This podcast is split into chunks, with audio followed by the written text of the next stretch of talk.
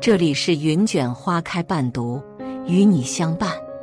看庭前花开花落，望天上云卷云舒。大家好，我是花晚晴。《金刚经》中让人如梦初醒的四句话，在佛教当中有一部非常重要的经典。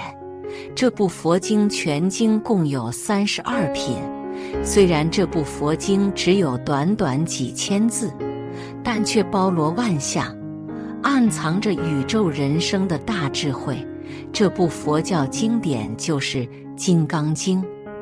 第一句：“若以色见我，以音声求我，是人行邪道，不能见如来。”学佛悟道，其实就是为了明心见性，明本心，见本性。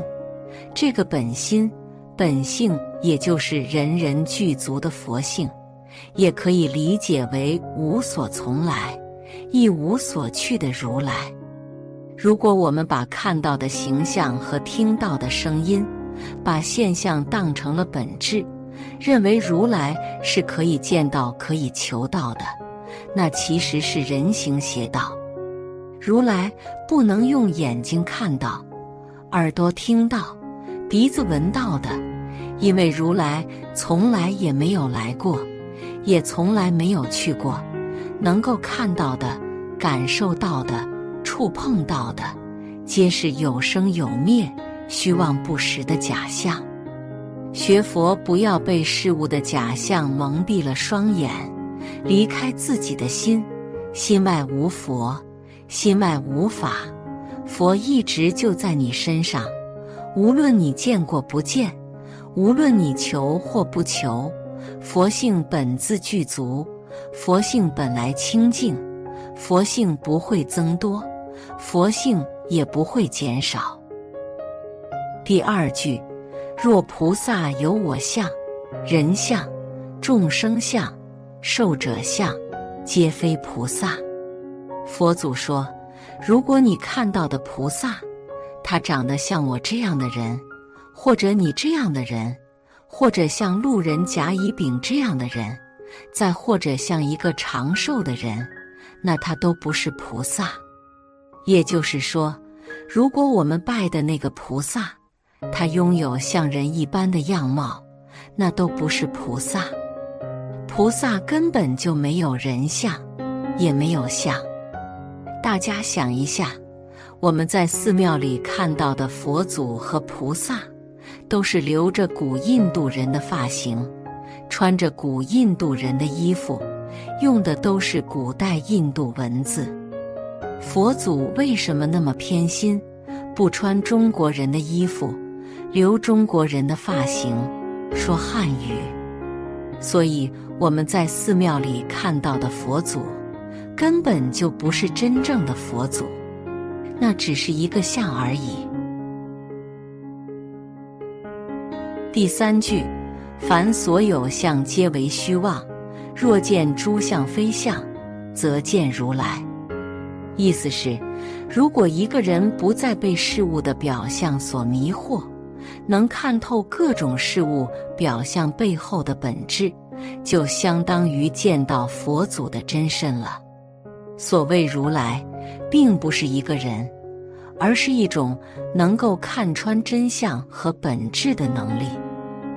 我们平常直接可以看到的相都是假象，一切表象都是我们内心深处的虚设。一旦你可以穿透表象而看到真相，那么如来就在你心中了。你就彻悟了。大家之所以看不到真相，也是因为真相往往都是复杂又残忍的。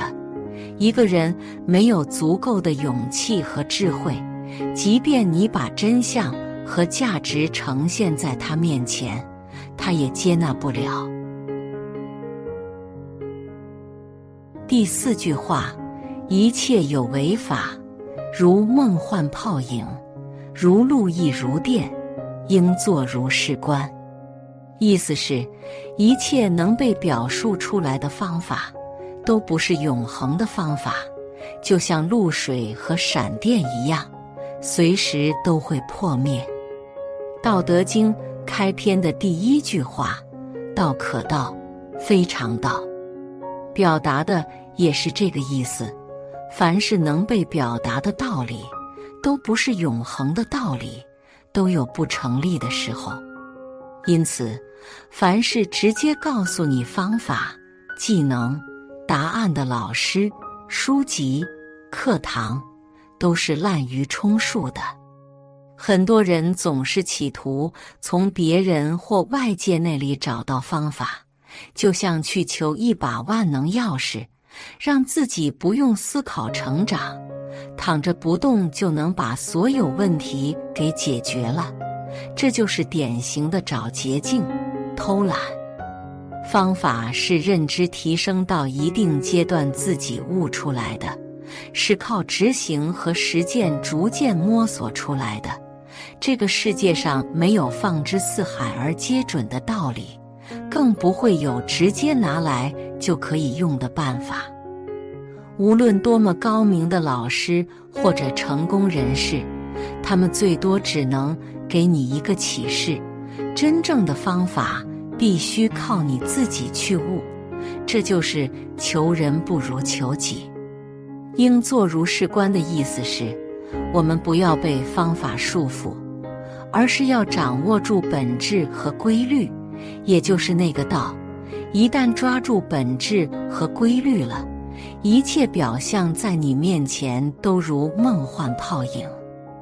万事万物在你面前，如同洞若观火，你可以随时将红尘世俗置之度外，这就是一种洒脱。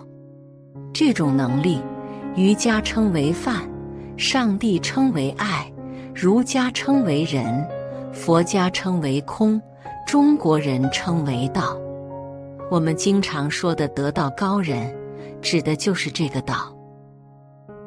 不着相，不住相，才能见如来。